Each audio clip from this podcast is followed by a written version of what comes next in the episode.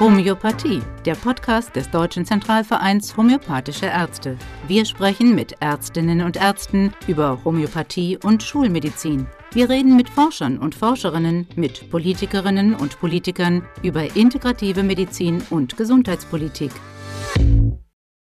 Herzlich willkommen zur achten Folge der Podcast-Reihe des Deutschen Zentralvereins Homöopathische Ärzte. Heute mit dem Thema Homöopathie in der Grundlagenforschung.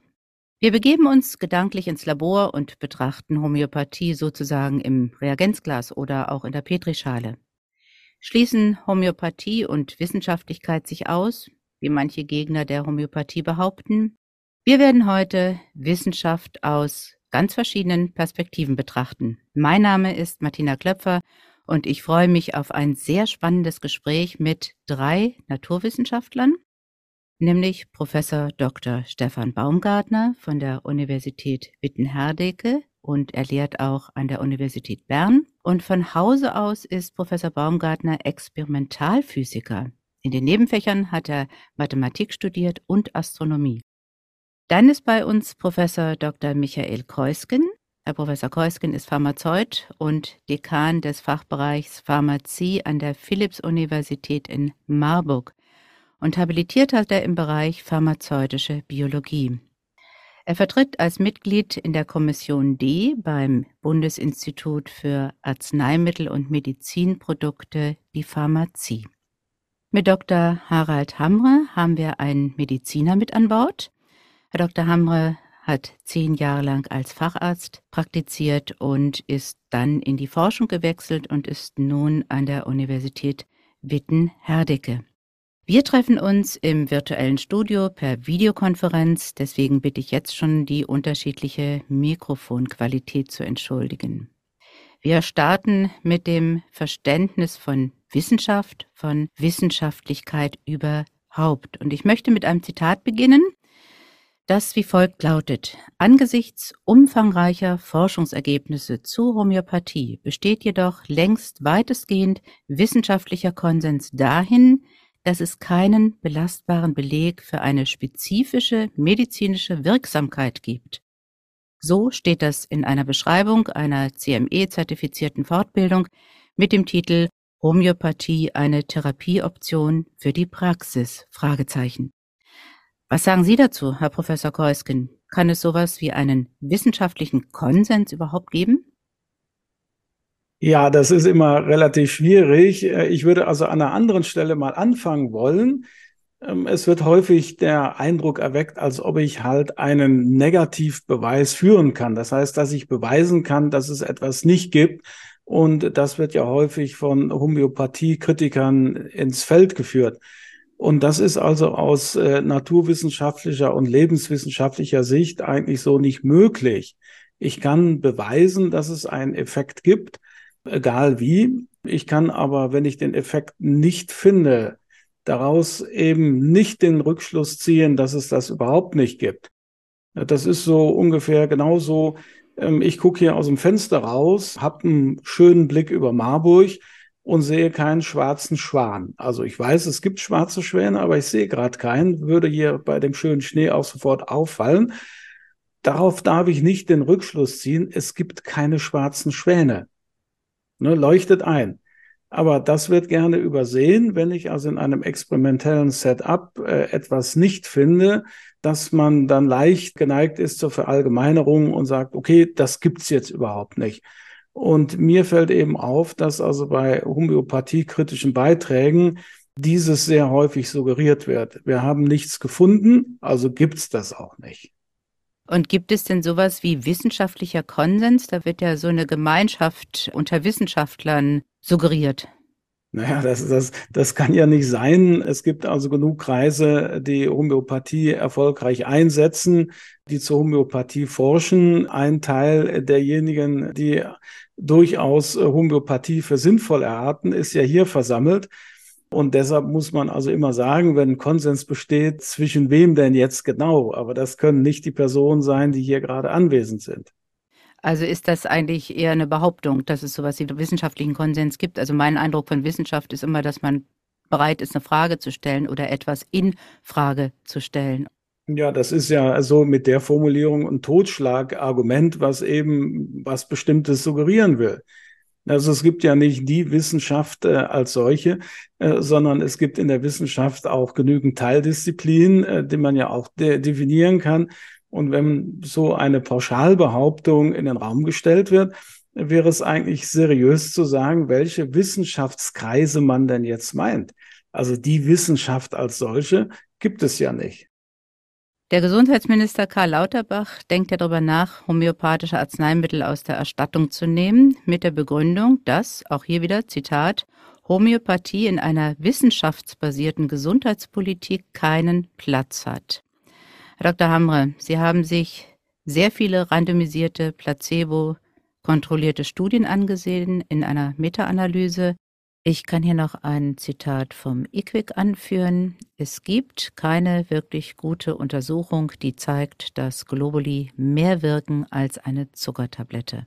Fehlt aus Ihrer Sicht der Homöopathie die Wissenschaftlichkeit? Nein, das kann ich nun wirklich nicht sagen.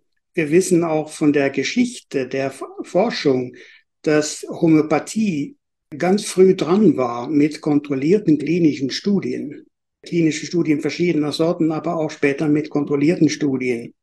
Und jetzt ist es so, die, der strengste Beweis oder die strengste Prüfung für eine Wirksamkeit am Menschen, das sind klinische Studien, wo die Probanden per Zufallsverteilung, man nennt es randomisiert, entweder zu einer Behandlungsgruppe oder einer Kontrollgruppe zugewiesen werden. Und davon ist die strengste Untergruppe, Unterform, wenn die Kontrollgruppe ein sogenanntes Placebo bekommt, also ein, ein, in diesem Fall Kügelchen, die mit keinem homöopathischen Verfahren erstellt sind, sondern einfach Zuckerkügelchen. Das lässt sich gut machen. Und es gibt mehrere hundert solche placebo-kontrollierte, äh, randomisierte äh, Studien zur Homöopathie. Und die werden dann zusammengefasst, weil jede Studie hat ein Durchschnittsergebnis. Aber wenn es viele sind, dann macht man gerne eine zusammenfassende Effektschätzung. Das nennt sich Meta-Analyse. Und das kann man natürlich machen, so Homöopathie für Asthma, Homöopathie oder Homöopathie X für Erkrankung Y. Aber es gibt seit 1997 sechs Meta-Analysen, die haben alle Homöopathieformen für alle Erkrankungen zusammengestellt in Meta-Analysen.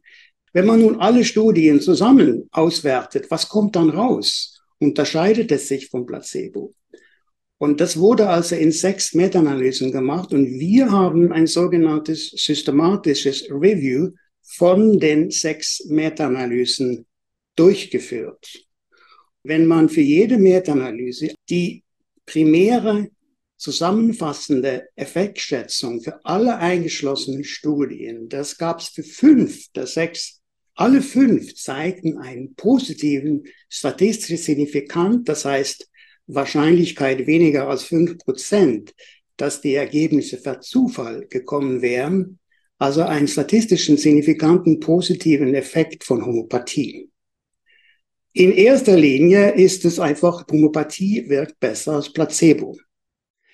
Das Zweite, was man dann gerne macht, ist genauer zu prüfen. Es ist ja so, nicht alle Studien sind gleich gut methodisch durchgeführt. Oder die Forscher hatten vielleicht Pech, weil viele Patienten von Beginn der Studie an ähm, die Studie abbrechen mussten, dass es also ein starkes Dropout geht. Also es kann manches schiefgehen, entweder in der Planung, Durchführung und so weiter. Und das wird untersucht in, das nennt man methodische Qualität. Da gab es vier Meta-Analysen. Da hatte man das so gemacht, dass man die, die Studien, die zu analysieren wären, beschränkt hat auf Studien von höherer Qualität. Und in allen vier Meta-Analysen mit dieser Beschränkung auf High-Quality-Studien war Homöopathie weiterhin besser als Placebo. Für drei der vier Meta-Analysen war der Unterschied signifikant. In der dritten Meta-Analyse war der Vorteil nicht mehr signifikant. Das letzte galt dann die sogenannte nicht individualisierte Homöopathie. Es gibt ja klassische Homöopathie, auch individualisiert genannt und dann gibt es verschiedene andere Formen. Wir haben verglichen mit methodischer Qualität in anderen Forschungsfeldern als der Homöopathie, weil das wird ja oft gesagt, die Qualität von Studien könnte besser sein, das sei oft schwach. Und dann haben wir teilweise solche Vergleiche in den Meta-Analysen gefunden. Teilweise haben wir mit großen zusammenfassenden Auswertungen von der, von der sogenannten Cochrane-Gruppe, wenn man die Qualität der, der Studien verglichen hat mit denselben Instrumenten, dann war das, die Qualität in der Homöopathie war entweder besser oder eher vergleichbar. Dann gibt es eine Qualität der Gesamtevidenz. Das wird nach einem bestimmten klugen Verfahren ausgewertet. Die Qualität für die Gesamtevidenz war dann ebenfalls vergleichbar oder sogar besser als in der Schulmedizin. Also dieses Argument, das sei so schlechte Qualität, das ist nur mit, mit äh, Double Standards, dass man das irgendwie bemängeln könnte. Man kann nicht sagen, dass Homöopathie nicht wirkt. Also es gab dafür in diesen, und wir sind sehr, sehr genau vorgegangen, das werden Sie sehen, wenn Sie es lesen, es gibt keine Grundlage zu sagen, dass es nicht wirkt, dass es generell nicht wirken würde. Das, das geben die Daten einfach nicht her. Und deswegen kann man aus diesen Studien keine Legitimation finden für irgendwelche Maßnahmen gegen die Homöopathie in der Krankenversorgung. Was antworten Sie da Kritikern? Gerade in der Publikumspresse wird das ja schnell mal genannt. Wir sind ja durch das konventionelle sogenannte Peer-Review-Verfahren gegangen. Da sind wir sehr gut abgeschnitten. Ich habe keine sachliche Kritik erfahren. Ich würde mich natürlich freuen auf sachliche Kritik, die auf Detailpunkten eingeht, was hätte man besser machen können. Aber das gab es bisher nicht. Da sind wir schon beim Herrn Professor Baumgartner angekommen. Jetzt werden wir noch feiner. Sie widmen sich als Physiker seit Jahrzehnten der Grundlagenforschung. Jetzt nochmal für die Hörer, damit man sich das so vorstellen kann, wie sind Sie da vorgegangen? Also welche Versuchsanordnung muss ich mir da vor das geistige Auge holen? Und wie lässt sich dann die spezifische Wirkung von homöopathischen Arzneimitteln überhaupt überprüfen? In der Grundlagenforschung zur Homöopathie oder besser gesagt in der Grundlagenforschung zu homöopathischen Arzneimitteln oder homöopathischen Präparaten geht man folgendermaßen vor. Man macht eben nicht jetzt, ich sage jetzt eine klinische Studie mit Menschen, sondern man arbeitet entweder zum Beispiel mit Pflanzen oder mit Tieren oder mit Zelllinien. Das heißt, einzelne Zellen oder Hefeorganismen, also einzelne Hefezellen, die man dann im Reagenzglas quasi kultiviert und behandelt. Eine weitere Möglichkeit ist noch, dass man mit rein physikalischen Methoden die Homöopathika untersucht. Das heißt, man untersucht zum Beispiel die Wassermoleküldynamik in homöopathischen Präparaten und vergleicht die mit den, den entsprechenden Vergleichsproben oder Kontrollproben. Also das, so, das sind so die grundsätzlichen Ansätze. Wenn wir jetzt da ein Beispiel rauspicken wollen, etwas, was vielleicht einfach ähm, zu verstehen ist oder nachzuvollziehen ist, man kann sich vorstellen, äh, wir nehmen Pflanzen, weil eine unserer Ansätze oder eines unserer Anliegen war, es möglichst einfache Systeme zu entwickeln, die einfach an verschiedenen Orten auch, ich sage jetzt mal, reproduziert werden können. Dann kann man das zum Beispiel so machen, dass man zum Beispiel Kresse nimmt, die gewöhnliche Gartenkresse, die jeder von Ihnen kennt. Und dann hat man so einen Sack mit Saatgut von diesen Kressekeimlingen. Dann nimmt man da quasi verschiedene Mengen von Saatgut raus und kultiviert zum Beispiel 200 Pflanzen mit einem bestimmten homöopathischen Mittel und 200 andere Pflanzen kultiviert man oder behandelt man mit einer entsprechenden Kontroll- oder Vergleichsprobe oder einem Placebo. Und dann untersucht man, wie sich diese beiden Pflanzengruppen entwickeln. Ja, zum Beispiel, ob sie länger werden oder kürzer, ob sich die, die Stoffwechselprodukte, die sich bilden, irgendwie verändern. Und so kann man quasi an einem Modellorganismus, wie wir das auch nennen, die grundsätzliche Frage beantworten, ob jetzt homöopathisch hergestellte Arzneimittel, ob die eben mehr sind als Placebo oder eben nicht. Es ist ja immer eine Diskussion um die Potenzierung der Homöopathika. Kritiker verstehen ja Potenzierung nicht als Erhöhung, wenn man das so übersetzt, sondern als Verdünnung. Und das ist ja der Hauptkritikpunkt, dass man sagt, das ist so sehr potenziert oder verdünnt, dass man da eigentlich gar kein Molekül mehr nachweisen kann. Wie muss ich mir das vorstellen? Haben Sie das auch geprüft? Ja, das ist natürlich gerade die, die spannende Frage in diesem ganzen Forschungsbereich. Ja. Weil es ist klar, also wenn man mit sogenannten Tiefpotenzen arbeitet, D3, D4, D5, D6, da kann man chemisch-analytisch noch was nachweisen. Ja, da findet man von dem Stoff, den man potenziert hat, noch, noch Spurenstoffe drin. Und wenn man dann dort äh, Effekte sieht auf das Pflanzenwachstum, dann ist das nicht weiter verwunderlich, weil man kann sagen, ja, ja, da ist von dem Stoff ja noch was drin. Spannend wird es natürlich dann, wenn es, wenn die Verdünnung so hoch ist, dass die Wahrscheinlichkeit gegen Null geht, dass man dass man überhaupt noch irgendein einzelnes Molekül von der Ausgangssubstanz drin hat. Vor dem gängigen konventionellen pharmakologischen Wirkmodell, wo man sich auf Stoffe bezieht, die dann auf Rezeptoren wirken, dass man eben spezifische Arzneimittelwirkungen nur dann hat, wenn man eben Moleküle hat, die dann auf diese Rezeptoren wirken. Vor diesem Hintergrund ist es natürlich schwierig, in der Tat schwierig, sich vorzustellen, dass etwas wirken soll, wo nichts mehr drin ist. Aber genau das ist natürlich die spannende Frage und deshalb haben wir genau zu dieser Frage auch verschiedene Untersuchungen gemacht. Es gab jetzt unterschiedlichste Experimente, die wir durchgeführt haben, wo wir tatsächlich auch für solche hochverdünnten Homöopathika, zum Beispiel eine D30, spezifische Effekte gefunden haben. Also in einem Modell haben wir 35 unabhängige Experimente gemacht in zwei Ländern, in drei Labors also das heißt, das lässt sich ganz gut reproduzieren. Wie muss ich mir das vorstellen? Was haben Sie gemacht? Also in diesem speziellen Ansatz war es so, dass wir eben mit dieser Gartenkresse gearbeitet haben. Und die haben wir entweder mit Stannum metallicum D30 behandelt, das ist ein, ja, ein homöopathisches Arzneimittel, und die, die andere Gruppe haben wir nicht eben mit Stannum metallicum D30 behandelt, sondern mit Laktose D30. Warum Laktose? Weil Stannum ist eine wasserunlösliche Arznei, die wird zuerst in Laktose trituriert, also verrieben und erst ab der D6 dann im Flüssigen weiter potenziert. Das heißt, die adäquate Vergleichsprobe ist auch Laktose, die auch trituriert wird, aber ohne das Stannum und dann nachher gleich weiter potenziert wird. Dann haben wir die, die Keimlinge, vier Tage wachsen lassen, entweder im Stanometallicum D30 oder eben im Laktose D30. Nach vier Tagen wurden die geerntet, da wurde die Länge gemessen und gleichzeitig haben wir einen Extrakt hergestellt aus diesen Kressekeimlingen. Und dieser Extrakt, der wurde dann mit Kupferchlorid versetzt und auf flache Glasplatten gegeben, wodurch sich dann sogenannte Kristallmuster oder Kristallbilder bilden.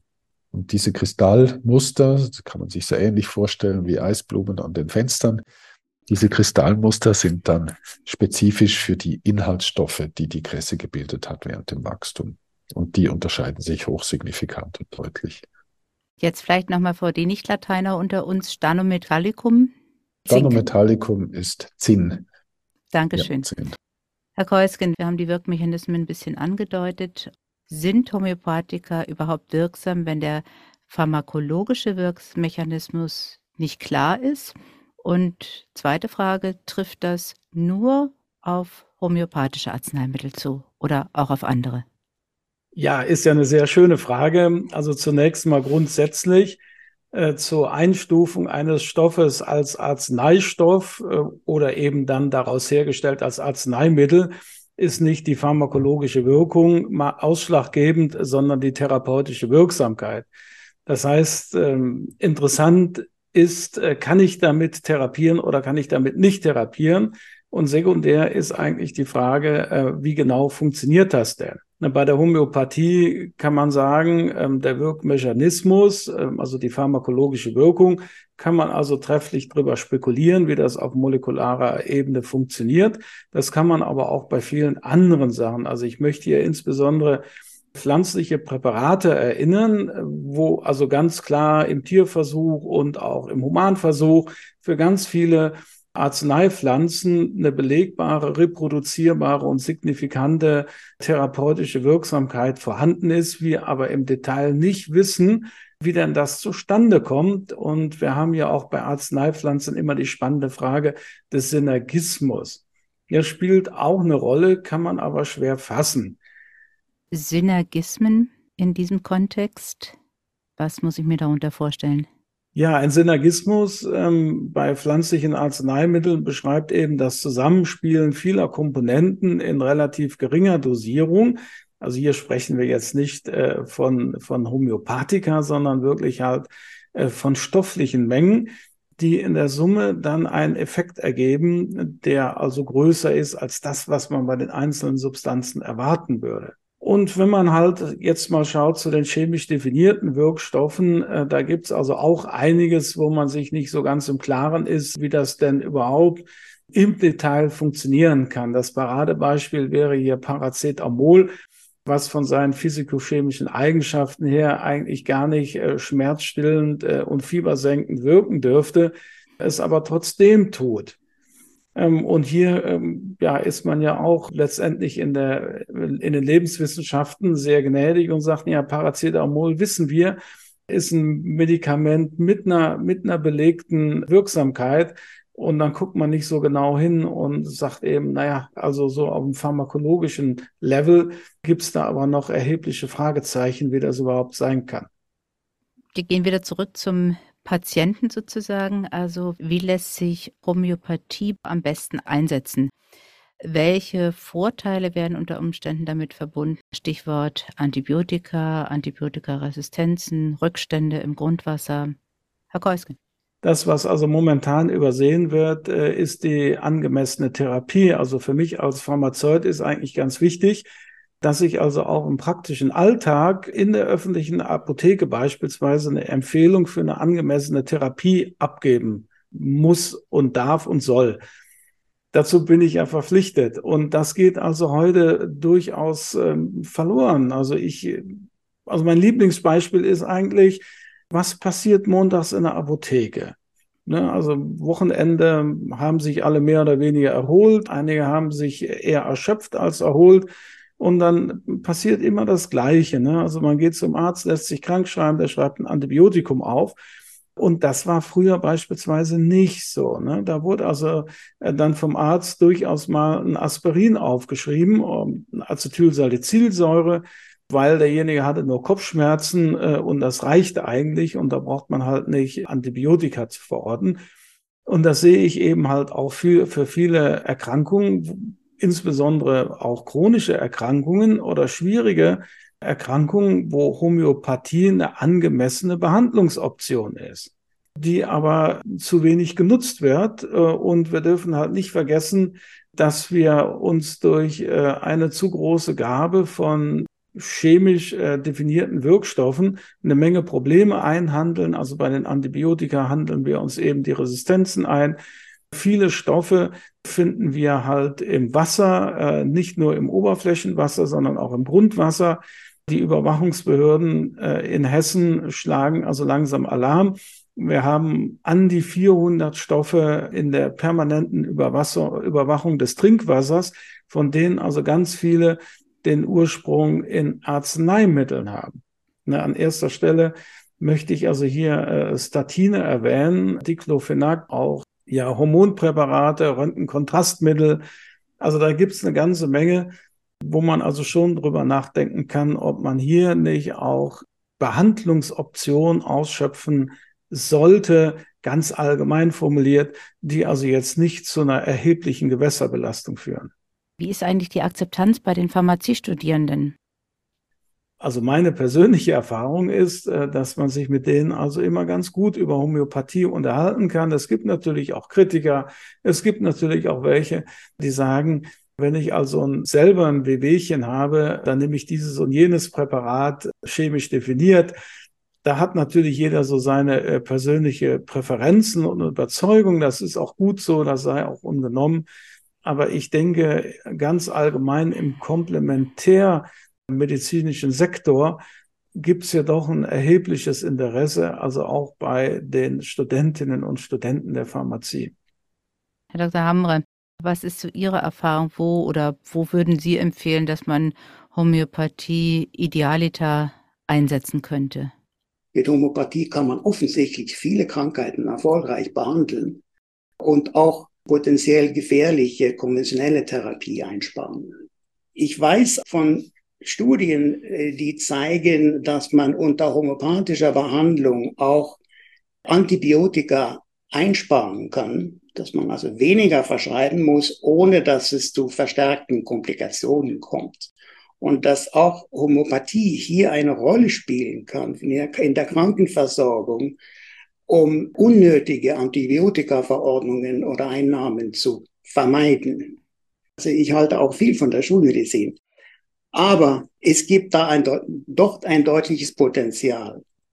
Das mögliche Problem, was immer wieder auch in der populären Presse hochgespielt wird, äh, gibt es eine Gefahr, dass wenn Patienten Homöopathie oder sonstige komplementärmedizinische Verfahren äh, machen, dass sie dann eine nötige schulmedizinische Therapie nicht in Anspruch nehmen und dass das zu Gefahren führen könnte. Ich kenne nicht die Gesamtstudienlage, aber ich habe eine, eine relativ prominent positionierte Studie, die es gab, analysiert. Wir haben jeden Fall genau analysiert. Wurde tatsächlich ein Homöopathikum verschrieben oder angeordnet? Das war teilweise gar nicht der Fall weil manchmal sagt man Homöopathie. In, in manchen Kreisen ist es so, et, irgendetwas in Richtung Komplementärmedizin, was man nicht mag, dann nennt man das einfach Homöopathie.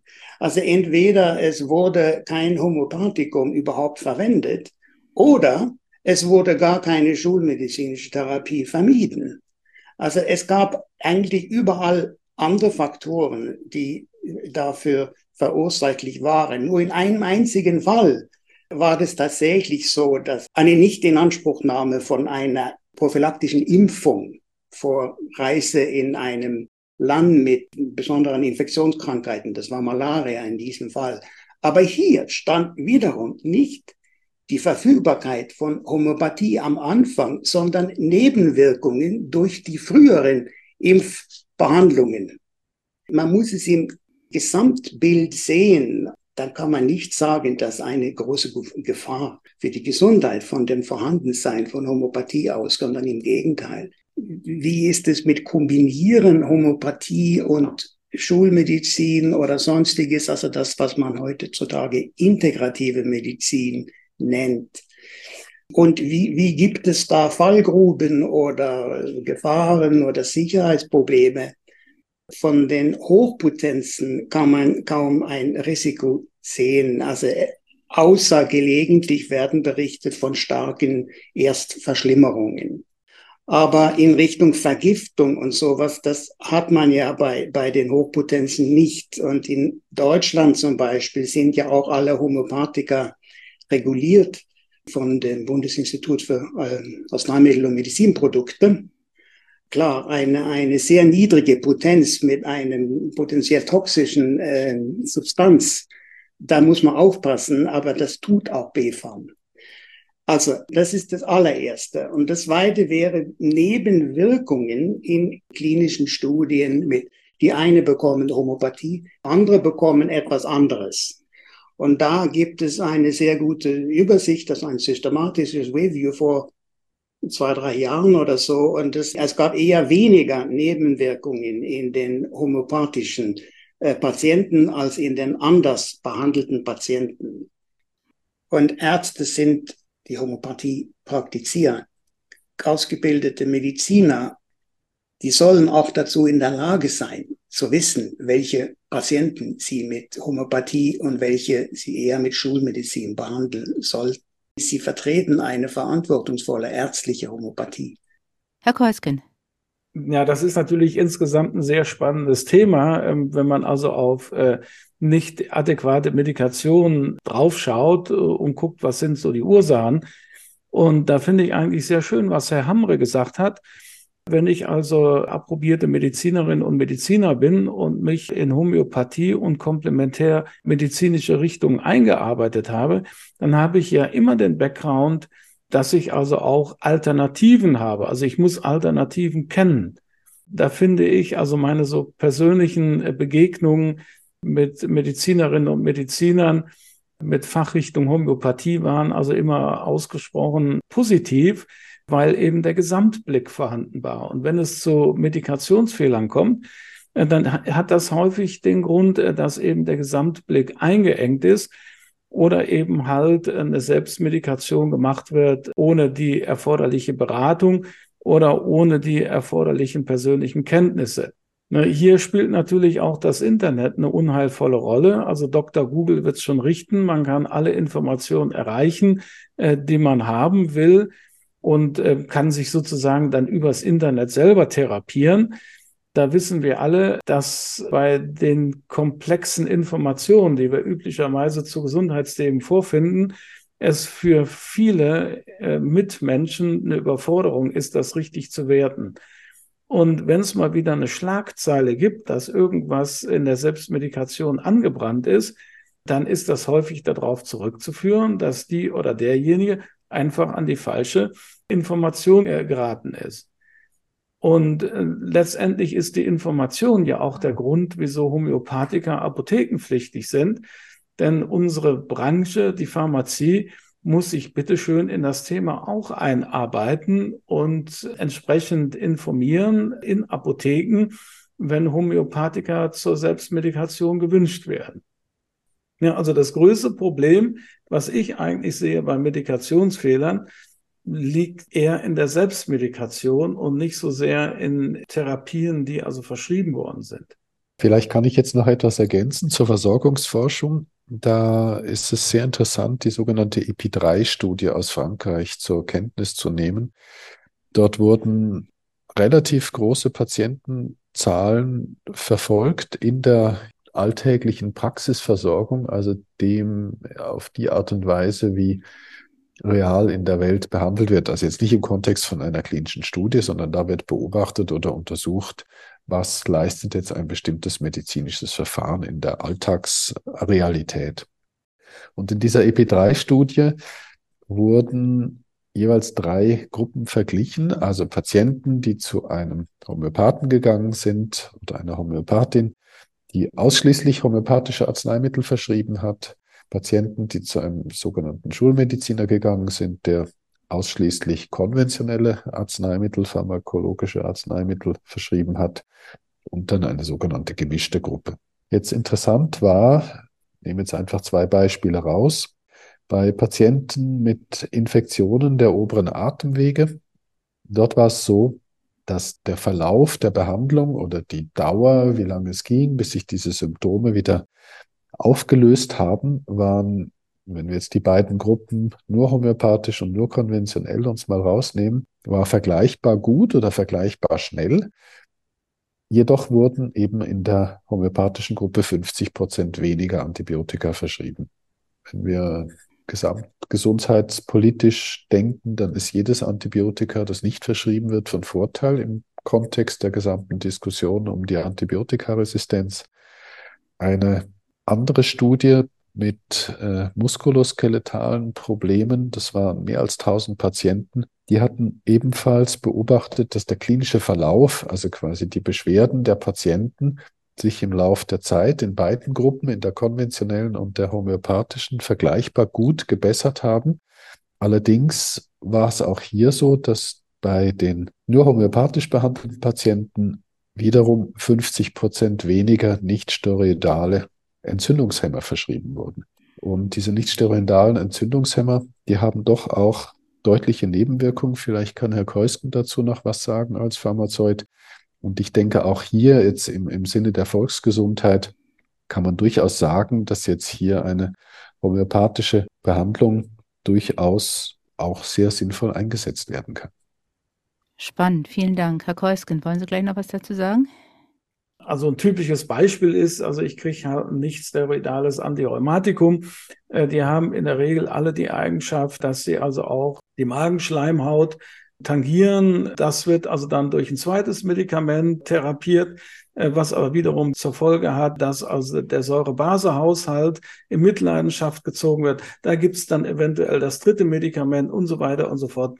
Ja, also ich habe häufig die Probleme, dass also durch eine, bei einer Erstmedikation mit einem chemisch definierten äh, Arzneimittel eine unerwünschte Wirkung auftritt, die eine weitere Medikation erfordert oder wo halt auch im Falle der nichtsteroidalen Antirheumatika der Säureblocker äh, präventiv gegeben wird.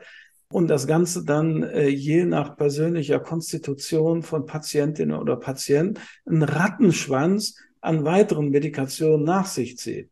Und das ist eben bei Homöopathika nicht der Fall. Sehr spannend. Wie schätzen Sie jeder für sich den Stand der Wissenschaft ein, Herr Baumgartner?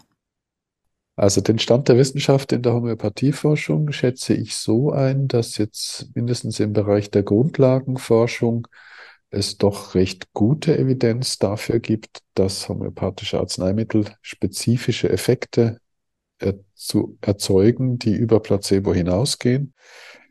Unsere eigene Arbeitsgruppe hat jetzt seit knapp 30 Jahren hier doch einiges dazu beigetragen und ich selber habe ja bin ja vor knapp 30 Jahren in dieses Forschungsgebiet eingestiegen, weil es mich selber interessiert hat, ob jetzt Homöopathika Placebos sind oder nicht. Und basierend auf den Untersuchungen jetzt unserer Arbeitsgruppe von den letzten 25 bis 30 Jahren komme ich zum Schluss, dass eben Homöopathika keine Placebos sind. Sprich, sie können spezifische Arzneimitteleffekte hervorbringen, die über Placebo hinausgehen.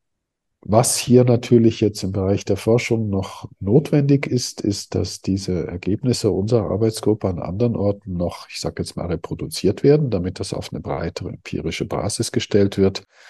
Und was halt auch noch offen ist, ist die Frage des Wirkprinzips. Also wie funktionieren jetzt homöopathische Arzneimittel genau? Also was passiert im menschlichen Organismus, wenn er solche einnimmt? Das betrifft so quer mehr dieses biologisch-medizinische Wirkprinzip. Da wissen wir noch sehr, sehr wenig. Aber auch, was passiert genau beim Potenzieren? Also wie, wie ist das möglich, dass aus bei so hohen Verdünnungen es dann immer noch möglich ist, dass daraus Arzneimittel entstehen oder Präparate entstehen, die spezifische Wirkungen hervorbringen, die über Placebo hinausgehen. Da, da ist auch noch ein großer Forschungsbedarf, den ich persönlich aber hochinteressant finde.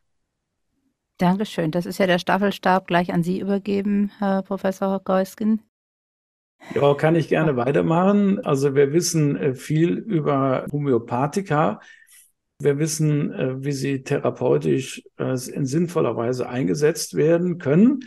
Was ich mir wünschen würde, also jetzt von ganz unterschiedlichen Disziplinen. Einerseits, äh, dass man also nicht locker lässt, in der Grundlagenforschung zu gucken, wie denn eben der pharmakologische Wirkmechanismus aussehen kann. Also das ist eine ganz spannende Sache. Und man macht sich das Leben einfach, indem sehr viele Menschen, ähm, also auch in Wissenschaftskreisen, es als ähm, schwierige Sache, vielleicht auch Placebo abtun. Das sollte eigentlich nicht sein. Also Dinge, die man eben äh, nicht beantworten kann, sollten neugierig machen. Äh, und das würde ich mir also doch sehr wünschen, dass also mehr Menschen schauen, wie kann denn so eine pharmakologische Wirkung überhaupt aussehen? Und ja, also Herr Baumgartner ist da ja ein leuchtendes Beispiel, aber es braucht's mehr. Und ich würde mich also auch freuen, wenn sich auf der medizinischen Seite Ärztinnen und Ärzte nicht durch die Negativpresse abschrecken lassen und Studien äh, jeglicher Art nicht mehr machen wollen, weil es also momentan nicht angesagt ist. Das würde ich also sehr schade finden. Und es wäre zu wünschen, äh, wenn sich also viele an dem Projekt ähm, äh, Wirksamkeit und Wirkung von Homöopathika beteiligen würden. Es gibt viel zu tun. Herr Dr. Hamre, wie schätzen Sie den Stand ein? Sie haben ja in viele Studien hineingeschaut. Was müssen wir noch tun? Von dem, was ich im Forschungsblick hatte, die Frage, wirkt Homöopathie besser als Placebo in klinischen randomisierten Studien, ist es eindeutig so, sie wirkt besser als Placebo. Der Beleg ist am besten, am einheitlichsten für die klassische individualisierte Homöopathie. Für die anderen Homöopathieverfahren wäre noch mehr in, ins Detail zu schauen, wo sie am besten wirkt und wo sie vielleicht dann doch nicht so gut wirkt. Aber was ich mir vor allem wünsche, ist natürlich, man, man will als Wissenschaftler, man will immer mehr haben, weil man immer bessere Studien oder mehr Studien oder Replikation von Studien. Aber was ich mir wünsche, ist, dass es eine möglich ist, über wissenschaftliche Fragen, auch zur Homöopathieforschung, vorurteilsfrei zu diskutieren. Und was ich wahrnehme, ist, dass es überwiegend heutzutage, mindestens in Deutschland, nicht geht. Es sind, es sind verhärtete Fronten. Und wenn ich die Argumentation sehe, dann ist es oft so, dass man, dass man sich da nicht auskennt. Das, was man meint, kritisieren zu können. Oder dass man Sachen ausblendet. Ich sehe auch logische Zirkelschlüsse, die da, und es ist, also eine wirklich gute Wissenschaft ist immer auch selbstkritisch. Es soll, wie der verstorbene Professor Mattison in, in, in Herdecke sagte, dass der andere auch recht haben könnte. Also das wünsche ich mir, eine mehr vorurteilsfreie und auch selbstkritische Offenheit in Diskussionen, auch um die Wirksamkeit der Homöopathie. Ganz herzlichen Dank. Das war jetzt ein sehr schöner Schlusssatz. Offenheit, vorurteilsfreie Wissenschaft. Mit der Frage haben wir gestartet und mit der, ja, mit dem Appell möchte ich auch schließen. Ganz herzlichen Dank an Sie, Herr Professor Keusken, Herr Professor Baumgartner, Herr Dr. Hamre. Ganz herzlichen Dank für die sehr, ich möchte sagen, tiefe Insicht in die Homöopathieforschung. Homöopathie, der Podcast des Deutschen Zentralvereins homöopathischer Ärzte. Música